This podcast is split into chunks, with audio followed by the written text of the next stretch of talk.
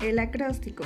Un acróstico es una composición poética en la que la primera letra de cada verso forma una frase o nombre cuando se agrupa en vertical.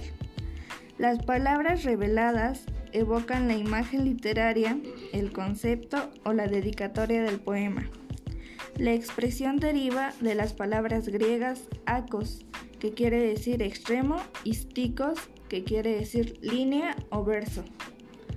Aunque el término acróstico se restringe a esta nación, existen variaciones que se han popularizado.